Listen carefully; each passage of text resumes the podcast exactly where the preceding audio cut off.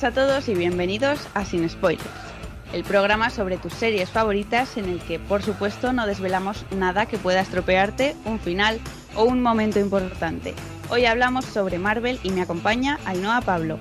Hola María, deseando adentrarnos de lleno en estas nuevas series de Marvel y contaros todos los detalles que podamos, como dices, sin haceros ningún spoiler. Antes de comenzar, os recuerdo que nos podéis seguir en redes sociales, que es arroba sin spoilersr, y por supuesto, si os gusta nuestro contenido, podéis darle al corazón, que siempre viene bien. ¡Empezamos!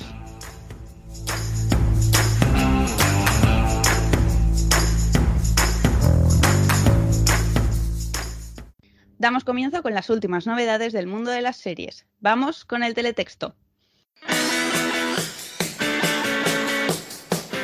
El teletexto.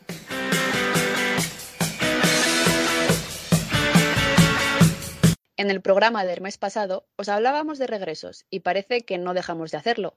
Teen Wolf, la serie de la MTV que se emitió entre el 2011 y el 2017, vuelve el próximo año en forma de película en Paramount Plus.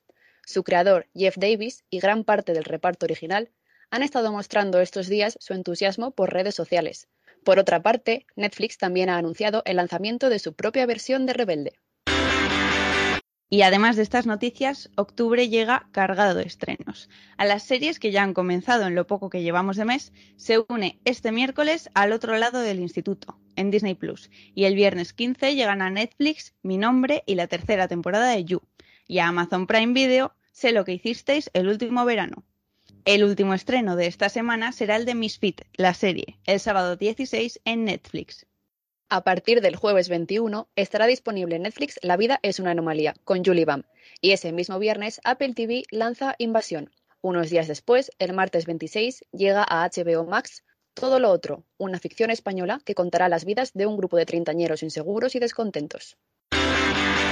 Y cambiando de registro, la pasada madrugada del 20 de septiembre se celebró la 73 edición de los premios Emmys, donde arrasaron las series de Crown, Ted Lasso y Gambito de Dama, que se llevaron los galardones más importantes de la gala, entre ellos Mejor Serie de Drama, Mejor Serie de Comedia y Mejor Miniserie, respectivamente. Y los fans del universo de Harry Potter estamos muy pendientes de esos rumores que aseguran que HBO Max está preparando una nueva serie acerca de los orígenes de Severus Snape. Parece que tendremos que esperar un poco para conocer algún detalle, pero todo apunta a que la plataforma ya trabaja en la ficción que nos contará más sobre la infancia y la juventud de este personaje tan querido por unos y odiado por otros. Y si queréis estar al tanto de más estrenos de este mes, podéis consultar nuestras redes sociales. Hemos publicado un post en el que aparecen los más destacados semana a semana. Ha llegado el momento de ponernos cómodas y sentarnos en nuestro particular sofá. Hoy para hablar del gran fenómeno que ha supuesto y están suponiendo las nuevas series de Marvel, unas ficciones que parece que nos van a servir como introducción a la fase 4 del universo.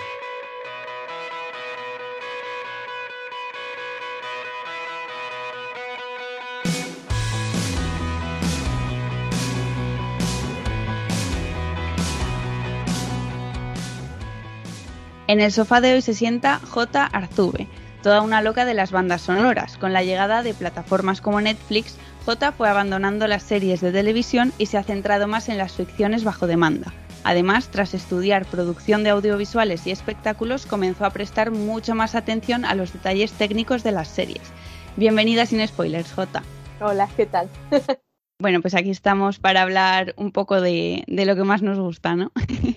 vale, pues para empezar, podemos hablar que Marvel eh, ha asegurado en alguna ocasión que no es necesario ver sus nuevas series para seguir la narrativa de las películas. Pero bueno, después de haber visto algunas de estas pequeñas ficciones, igual eso no es del todo así. No sé, ¿a ti qué te parece? Eh, yo creo que es más bien al revés. Vamos, al menos lo que había leído era más bien que igual necesitas ver las series para enterarte un poquito de lo que va a pasar en las películas, pues si no va a ser imposible. O sea, tú imagínate meterte en Doctor Strange 2 sin haber visto, por ejemplo, WandaVision. O sea, no. Te pierdes la mitad eh, de todo. Sí, yo creo, o sea, igual va a ser imposible si una persona no ha visto estas nuevas series, necesita vérselas antes de ver cualquier película de las nuevas que van a ver, cualquier igual no, pero las que son así ya más de este multiverso que parece que vamos a entrar, pues ha tenido que ver estas series, porque si no, lo que dices, se va a perder muchísimo. Pero, por ejemplo, no pasa lo mismo con Agentes de Shield, ¿no? Esa sí que era igual más independiente. Yo, la verdad es que no me la he visto entera, es larguísima, me parece un reto que es como ponerte a ver de cero Lost, da mucha pereza. pero, pero eso yo creo que no es tan importante, ¿no? Ver agentes de SEAL o alguna así como... O sea, sí que es verdad que a Colson sí que lo metieron de vez en cuando en alguna que otra película, pero como el papel que tuvo era tan mínimo, tampoco mm, supuso algo, un hecho muy importante para las películas de Marvel. O sea, a mí solo me queda la última temporada de S.H.I.E.L.D. y en ningún momento he necesitado ver S.H.I.E.L.D. para poder entender el resto del universo de Marvel. Cinematográficamente hablando, claro. Es que yo creo que en ese sentido, en las nuevas series que están haciendo ahora han cambiado un poco eso, porque las anteriores series de Marvel que teníamos, ninguna se relacionaba mucho con las películas y ahora es todo lo contrario, ahora es que están de lleno en las películas. Entonces yo creo que le han dado un giro y quieren meter también todo esto en la transmedialidad tan enorme que ya tenían, pues para hacerla todavía un poquito más grande. Y, por ejemplo, ¿qué pensáis de, bueno, todavía nos queda algún capítulo por ver, no sé tú, si tú la llevas al día, J, What If? Eh, es un poco extraño, ¿no? Esa es la palabra. incluir todo eso? Solo me queda el capítulo de esta semana, así que por favor no digáis nada. No, aquí sin spoilers. sin spoilers. El resto de capítulos me los he tragado como si fueran caramelos. O sea, maravilloso. me está encantando muchísimo. Pero sobre todo supongo que será por eso, porque, yo qué sé, muchas veces te quieres imaginar qué pasaría, valga el título, eh, con tal personaje o si hubiera ocurrido un mínimo mmm, cambio en la historia, pero vamos, que eso también es aplicable a tu vida normal, así que es normal que como seres humanos curiosos nos planteemos ese tipo de preguntas y que ahora tengamos una serie como What If, aunque solamente sea la parte de animación, pero que nos dé ese plus a los que somos fans y demás, aunque no sé, no es que tengas que seguir sí o sí los cómics, pero por ejemplo todo el universo y demás, que sí que lo hayas visto y demás, pues la verdad es que es un buen, buen aliciente para seguir alimentándonos todo el rato de todo el material que tiene Marvel. Y yo creo que le ha dado bastante vuelta el hecho de que, a ver, ya sabéis que está la guerra de Marvel y DC y realmente Marvel siempre había, se había llevado la estrella en las películas, pero en las series siempre la había pifiado. Sin embargo, ahora está comiéndose el terreno de DC que había sido siempre de las series. Las series de DC siempre habían sido el top del top. Y ahora, en cambio, se está dando, se está girando la tortilla completamente. Entonces, no sé cómo va a reaccionar DC, porque a mí también me gusta DC, pero lo que está haciendo Marvel me está pareciendo brutal, por lo, por lo que has dicho antes, porque está englobando todo. Se está convirtiendo Igual por, es, que es de por, haberlas integrado en el, en el universo Marvel un poco, el de las películas, ¿no? Por haber integrado eh, todo en uno. Claro, Claro, claro. Eso es lo que realmente le da jugo a todo el proyecto. Porque si cada película, cada serie fuera de su padre y de su madre, no sé, a todos nos gusta la parte, a los que nos gusta la serie nos gusta eso, la continuidad o incluso el hecho de que haya pasado algo en la temporada 1 y de repente en la temporada 4 te lo resuelvan, cosas de este estilo. Sí, por ejemplo, que veas también personajes de otras series o de otras películas en una serie, que eso DC sí que lo hacía con sus series, por ejemplo. Mm. Con Arrow, Flash, lo unía bastante. Entonces ahora yo creo que hmm, yo creo que ahora Marvel también ha visto que eso funcionaba y ha sabido adaptarlo muy bien a sus series. Mm. Y luego un factor también importante es que nos, nos cuenta más de personajes que igual se quedan un poco colgados porque no tenían película propia por ejemplo, Loki, eh, yo creo que es un personaje que al final interesa mucho a la audiencia, sobre todo por cómo evoluciona al final, ¿no? En el resto, en, las últimas películas. ¿Qué pensáis sobre eso? Silencio incómodo. Yo personalmente soy muy fan de Loki, o sea, me encanta y me gusta muchísimo cómo han hecho la serie. Para contarnos un poco más sobre él y centrarse un poco más en el desarrollo de ese personaje. Pero creo que J igual no está tan de acuerdo con esto. No. Lo siento.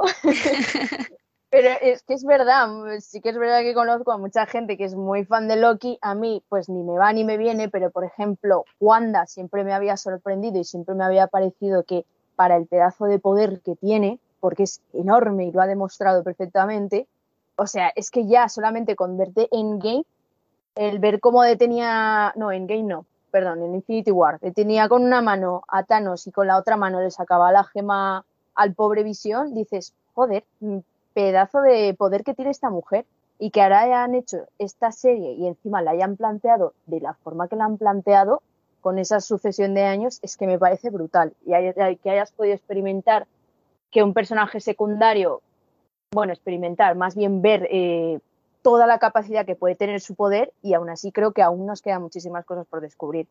Es como uno de estos secundarios de los que siempre había querido ver más cosas. Lo que pasa es que Loki, claro, como realmente se lo cargaban ya, pues mm, la verdad es que me interesaba entre poco y nada. Wanda, en cambio, seguía ahí. Sí, la verdad es que, claro, en ese sentido es más interesante ver pues la vida de un personaje que todavía va a seguir teniendo protagonismo, aunque bueno, después de los últimos acontecimientos, quién sabe. Porque yo qué sé, es que tienes que a Marvel le gusta rayarnos la cabeza.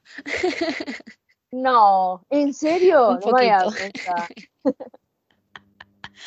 Yo de verdad que quiero ver cómo, cómo salen de, de, todas esas líneas temporales, por ejemplo, que hay en What If, a ver si, yo qué sé. Ah, no lo sé, no lo sé qué puede. Sí, yo, por ejemplo, o sea, cuando empecé a ver What If, pensaba que igual de alguna manera estaría un poco relacionado entre sí, pero luego ya me di cuenta de que no. Pero es que ahora lo estoy viendo y digo, ojo, que, que todavía te van a salir porque sí que está relacionado, porque de Marvel te lo crees. De momento, yo te diría que da igual el orden en el que veas los capítulos. Sí. Tal cual. Sí, sí, sí. Sí que es verdad que luego... un fuertecito, pero en general a mí todos los capítulos, no sé, es que a mí, por ejemplo, el de los zombies me ha encantado. Eh, pero yo qué sé, son historias cortitas, pequeñitas, que las puedes ver, pues como has dicho, por separado y no pasa nada si empiezas por el 4, luego te vas al 1, luego te vas al 5, o sea, da igual. ¿Y podríamos decir que estas series han cumplido nuestras expectativas? A mí la de Falcon me decepcionó un poquito. Pero también es verdad que no es que me guste tanto Capitán América, lo siento. Cada uno tiene sus preferencias. Pero es verdad que no me gustaba tanto Capitán América. Pero tengo que decir que en el último capítulo remontó bastante. Y tengo muchísimas ganas de ver a Falcon haciendo de Capitán América. Y yo creía que al principio, pues, pues no, decía, bueno, pues el capitán es Steve Rogers y ya está, y se acabó. Pero la verdad es que tengo, tengo mucho interés por cómo, cómo van a desarrollar ese personaje en las películas. Yo, por ejemplo, la de Falcon era una de las que más ganas tenía de ver, esa y la de Loki, porque es que me encanta muchísimo el dúo que hacen Falcon y Bucky, porque me hacen muchísima gracia. Entonces tenía ganas de verlo porque les quería ver a ellos dos todo el rato. Pero sí que es verdad que y creo que se diferencia de las demás en que hay muchísima más acción que las demás, que igual en ese sentido sí que se puede parecer un poco más a las películas que no a las estas series, sí que ha habido bastante acción, pero como que lo ponen todo como un poco más calmado. A mí en general me han gustado mucho. What If de momento me está rayando muchísimo, pero por lo demás todo bien. Entonces, bueno, de momento va bien. Yo creo que mi favorita perdón. No, no, no, no continúa, continúa. mi favorita yo creo que ha sido la de Wanda. Tenía muchas ganas de saber más sobre Wanda y no sé, me ha gustado muchísimo, muchísimo. Cómo empieza, cómo empieza siendo una comedia, pues muy sin más, muy comedia, y cómo va evolucionando. No voy a hacer spoilers, pero es que pasan un montón de cosas al final de una serie que parecía que no pasaba nada, que tenía cositas que decías, uy, ahí va a pasar algo, pero nunca llegaba a pasar nada realmente. A mí lo que más me ha gustado de WandaVision ha sido las referencias. Han habido tantas referencias de la cultura popular y de la cultura seriéfila de, y sobre todo, pues eso, conforme iban las décadas, iban sacando algo icónico de cada una de esas décadas. Entonces, eso le ha dado mucho juego. El hecho de que personalizaran cada uno de los detallitos, como por cada intro es que por eso me gustó tanto, porque era un producto tan bien cuidado desde principio hasta final Y en cambio, Falcon, Falcon no, era realmente una extensión de alguna película de Capitán América. Y What If ya es, bueno, me explota el cerebro, vamos a ver qué, qué, qué movidas han inventado ahora. ¿Y qué esperamos pues de las que vienen a partir de ahora? Porque claro, han dejado el listón muy alto, ¿no? Yo tengo muchísimas ganas de ver la de... Se me acaba de olvidar. Ojo de halcón. Ojo de halcón. Y más porque no, no, no tiene, no, no sé por qué demonios lo han inventado, lo han ambientado en ese entorno tan navideño que parece que te vas a ver O sea, es que no tiene sentido, pero justamente por eso creo que van a jugar con ese factor y ponerlo de forma creepy o algo así. ¿Quién sabe? Es que, ¿quién sabe? te sorprenderán, seguro. Sí, te esperas lo que te esperes, te van a salir por otro sitio. Pero bueno, eso también es lo que nos gusta de Marvel. Sí, igual juegan un poco igual juegan un poco con la Navidad, tipo las pelis navideñas típicas, pues como han hecho con las comedias, con WandaVision, igual tiran un poco por... Bueno, vamos a hacer que parezca un poco así navideña, pero luego vamos a meter... No sé, tengo muchas ganas también de ver a, a Hailey Steinfeld haciendo ahí de, de Shop y tal. Me, me, me transmite muy buena vibra, la verdad. Y pues yo qué sé, a lo mejor a lo mejor son un, homenaje a, un poco lo que habéis dicho, un homenaje a todas las películas navideñas así tan icónicas y, esas cosas y juegan a lo mejor pues eso con los intros, pues peli navideña de turno de ese momento y de repente derivan algo que te acaba cayendo la boca. Y bueno, cuéntame también, eh, Jota, sobre todo tú, que eres experta en bandas sonoras. ¿Qué, importancia crees que tienen las bandas sonoras precisamente en las series de Marvel? todo. todo, realmente todo. Porque, yo qué sé, o sea, cuando piensas en Marvel, enseguida empiezas a tararear la, la banda sonora típica de los Vengadores y la tienes tan, tan, tan metida.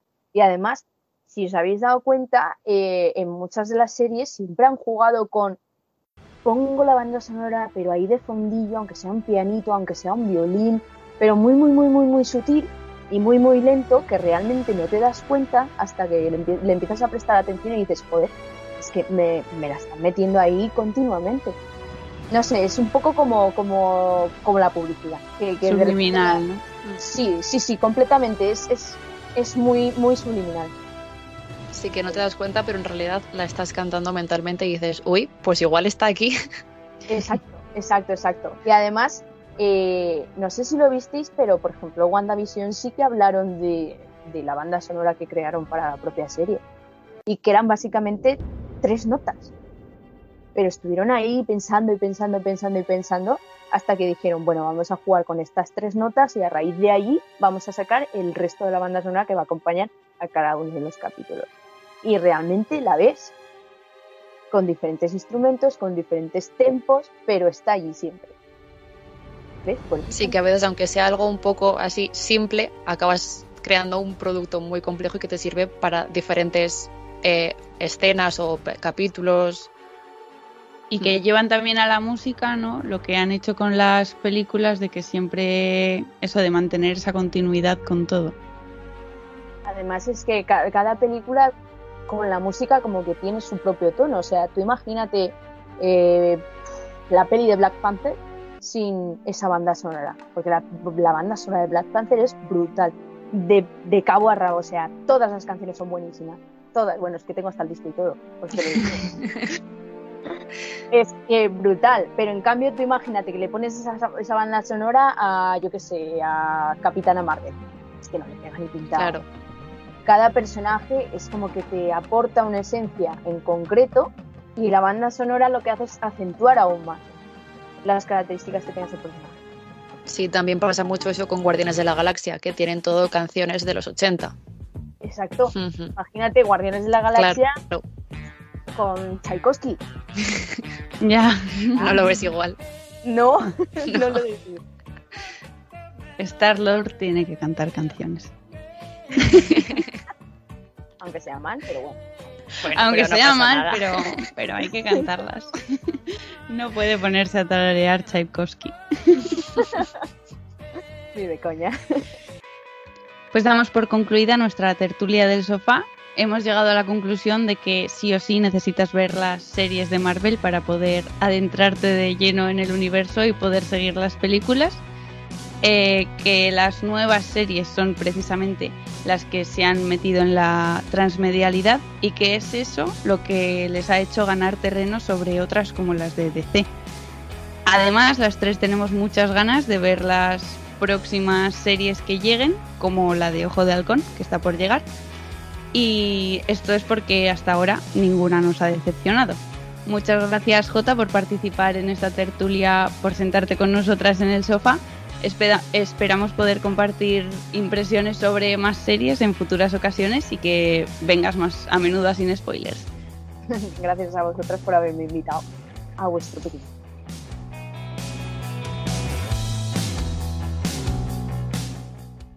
Vamos ya con nuestra sección más profunda. Hoy, en Regreso a las series, hablamos de WandaVision y las sitcoms que esta serie ha homenajeado. Regreso a las series.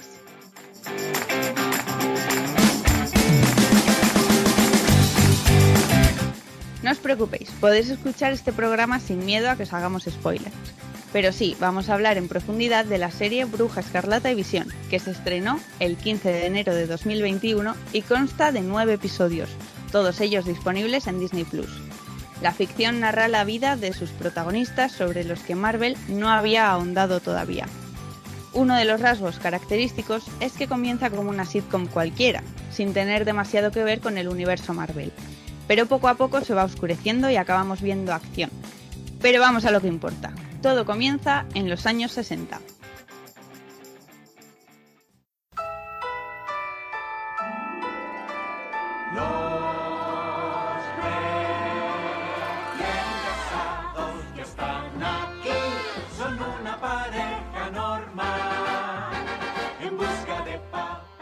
El primer capítulo de WandaVision nos sorprendió a muchos, y no solamente por esta peculiar sintonía que nada tiene que ver con las bandas sonoras a las que Marvel nos tiene acostumbrados, sino también porque este episodio es en blanco y negro. Y más que una serie sobre superhéroes, parece la típica comedia estadounidense de los 60.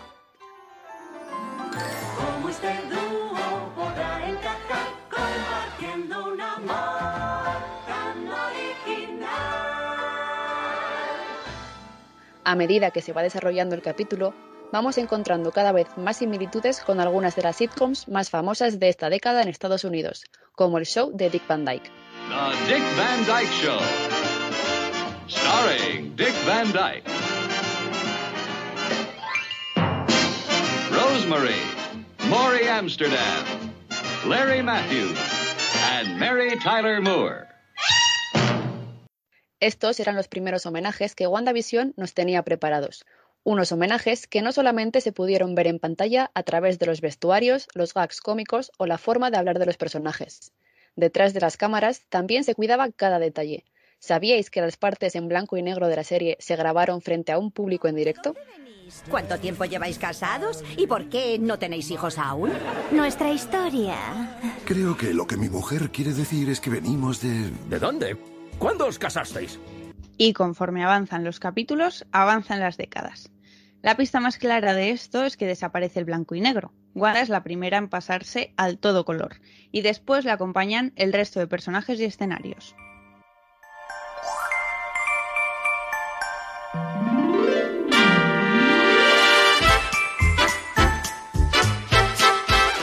Esto ocurre en el segundo capítulo, que es donde comienzan las referencias a Embrujada, Nada que nos deba sorprender demasiado una vez vistos los poderes de Wanda, pero es que incluso la intro tiene un estilo parecido al que estamos escuchando, la de embrujada, y es en dibujos animados.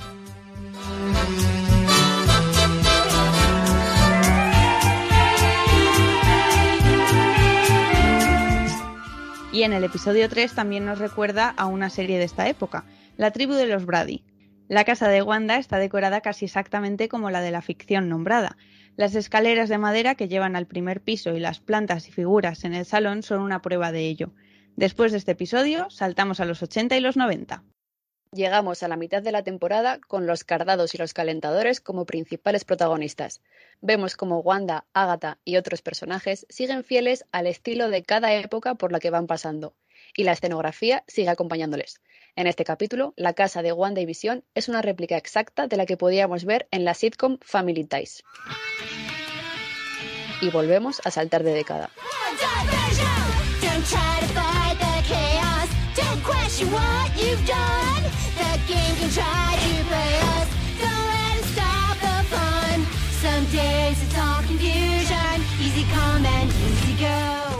Con esta intro al más puro estilo de las bandas de pop punk de los 90, WandaVision está rindiendo homenaje a una serie mítica, Malcolm in the Middle. Cada detalle de esta cabecera nos recuerda a la de la familia Wilkerson, desde la música hasta el estilismo, los colores y las tipografías. ¿Escucháis las similitudes?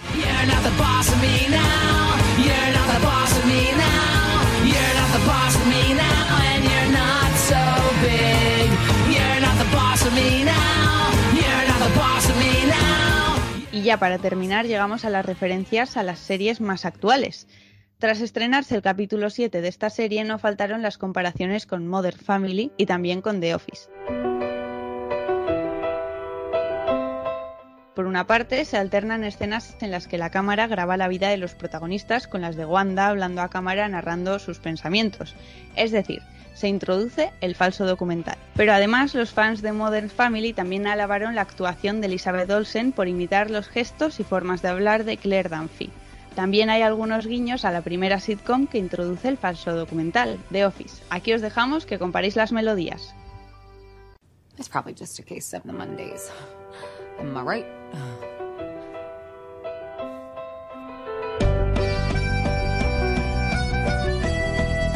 Ya veis que los creadores de WandaVision hicieron un gran trabajo adaptando cada episodio a la época que querían homenajear. Esta serie es un gran ejemplo de la capacidad creativa que tiene Marvel. Los que la hayáis visto lo sabréis, y los que aún no, no esperéis más. Si queréis entender bien la fase 4 de este universo, necesitáis verla.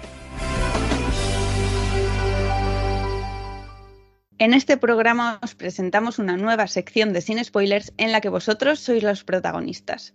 Vamos a hablar de lo que vosotros habéis contestado en nuestras encuestas y preguntas de Instagram. Os presentamos Las redes también hablan.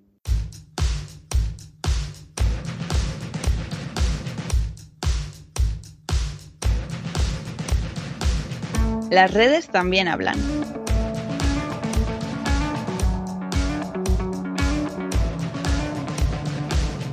Bueno, antes de nada os vais a llevar una pequeña bronca, porque en la pregunta sobre la silueta de la galleta la mayoría respondisteis que era de una galleta María.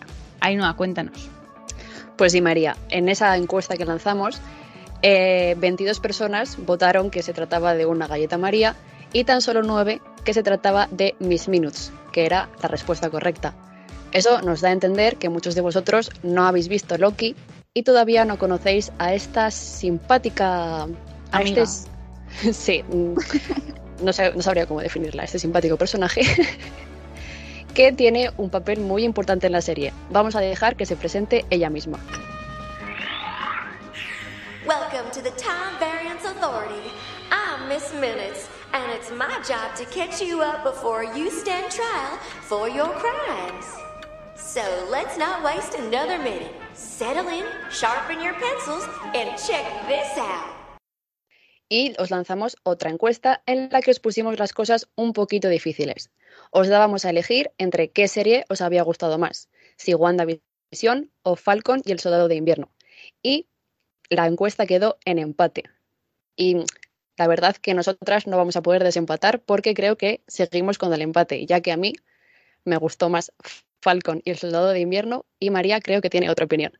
Sí, a mí me gustó más WandaVision por todas las cosas que hemos comentado anteriormente en Regreso a las series. Tiene muchas referencias, me parece que es una serie muy cuidada y además me gustaba enterarme de más cosas de su protagonista.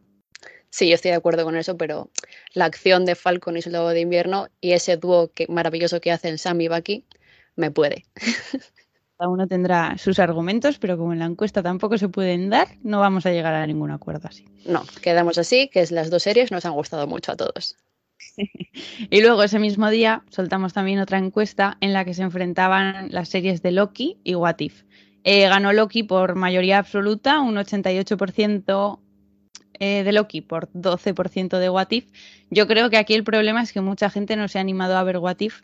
Igual por los dibujos animados, no sé si es que no enganchan demasiado, mm, pero vamos, mm, yo os animaría a verla porque creo que también está empezando a tomar relevancia para futuras producciones de Marvel. Hmm, Yo también creo que puede ser por los dibujos animados o porque muchas personas quizá estén esperando a que salgan todos los episodios para verla del tirón.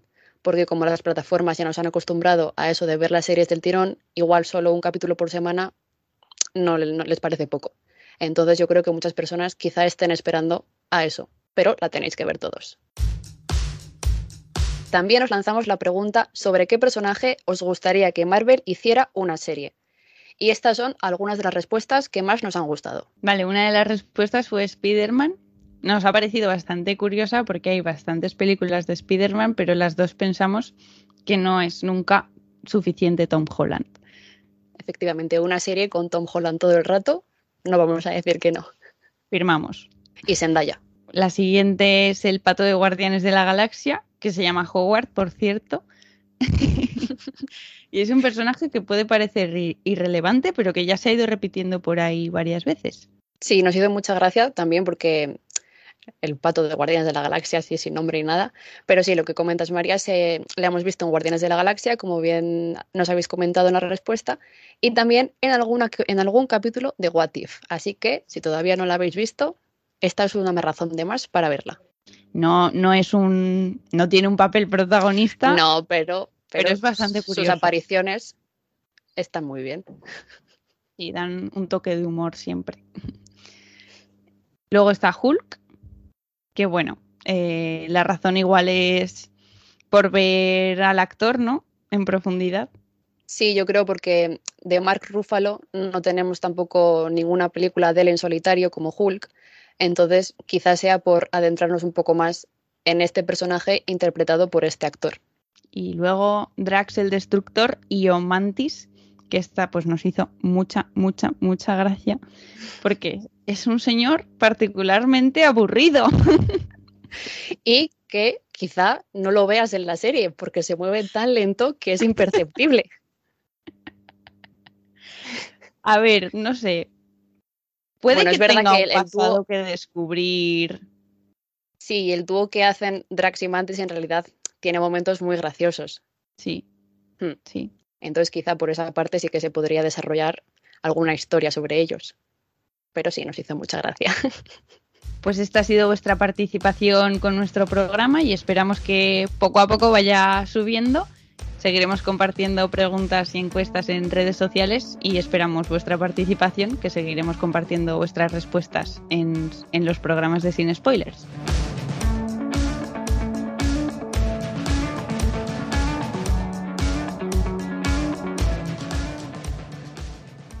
Vamos ya con nuestras recomendaciones de este mes en Yo tengo el mando. Yo tengo el mando. Hablando de Bruja Escarlata y Visión y de sus referencias, me han venido a la mente las maravillosas sitcoms que tenemos en la actualidad. Y por eso hoy dedico mi recomendación a una de ellas, The Office. Es larga, muchas temporadas con muchos capítulos, pero te partes de risa y también tiene momentos en los que te hace llorar de emoción. Cuesta pillar al protagonista, no todo el mundo aguanta Michael Scott desde el minuto uno, pero vale la pena darle una oportunidad porque la serie engancha. Este mes yo os voy a recomendar una ficción que terminó en enero del 2019 y que personalmente me encantó. Una serie de catastróficas desdichas, de Netflix. Está basada en las novelas de Lemony Snicket y durante tres temporadas nos cuenta la trágica historia de Violet, Klaus y Sunny, después de haber perdido a sus padres en un misterioso incendio. A través del drama y también del humor negro, acompañamos a los hermanos Baudelaire en cantidad de aventuras, o más bien desventuras, provocadas por su excéntrico tutor legal, el conde Olaf, interpretado por el maravilloso Neil Patrick Harris. No os la podéis perder. Y nuestra invitada J también se pasa por aquí para hacernos una recomendación. Mi recomendación serie fila es una serie que ya tiene bastantes años, pero ha resultado ser bastante icónica ahora, en el futuro, por así decirlo, que es The Left Lovers. Eh, bueno, con esta serie eh, se dio a conocer el que ahora es ex marido de Jennifer Aniston, Justin, pero nunca sé cómo pronunciar su nombre, pero bueno. Aquí lo importante es el papel que nos hizo Carrie Coon, si no recuerdo mal, que se llamaba así la, señora, que hacía el personaje de Nora Darks, que es impresionante. Es una serie que sí que es verdad que en principio no se entiende muy bien, no se explica muy bien y tampoco te da una solución al dilema con el que parte, que es el 2% de la humanidad desaparece de un día para el otro. Pero realmente te adentras más bien en los sentimientos, en la historia de cada uno de los personajes y también vas viendo su, su propia evolución. La trama al final es bastante disparatada, no tiene sentido, te acaba explicando qué pasa con ese 2% de la humanidad, pero se queda en una pequeña frasecita de la nada. Pero es una de estas series que te hace, ostras, te hace un poquito de duelo cuando la acabas y todo, aunque no le hayas entendido. Eso sí, ir con la mente muy abierta, porque no vais a entender nada casi hasta el final. Pero se os va a caer la mandíbula, vamos, 400 veces. Aquí damos por acabado el programa de hoy, aunque no descartamos que tengamos que volver a hablar de Marvel en otro momento. Ya sabemos lo que les gusta dar que hablar a esta gente. Os recuerdo que podéis seguirnos en nuestras redes sociales, en Facebook sin spoilers y en Twitter e Instagram sin spoilers R. Y no dudéis en dejarnos vuestros comentarios y sugerencias. Gracias por escucharnos y hasta el próximo programa.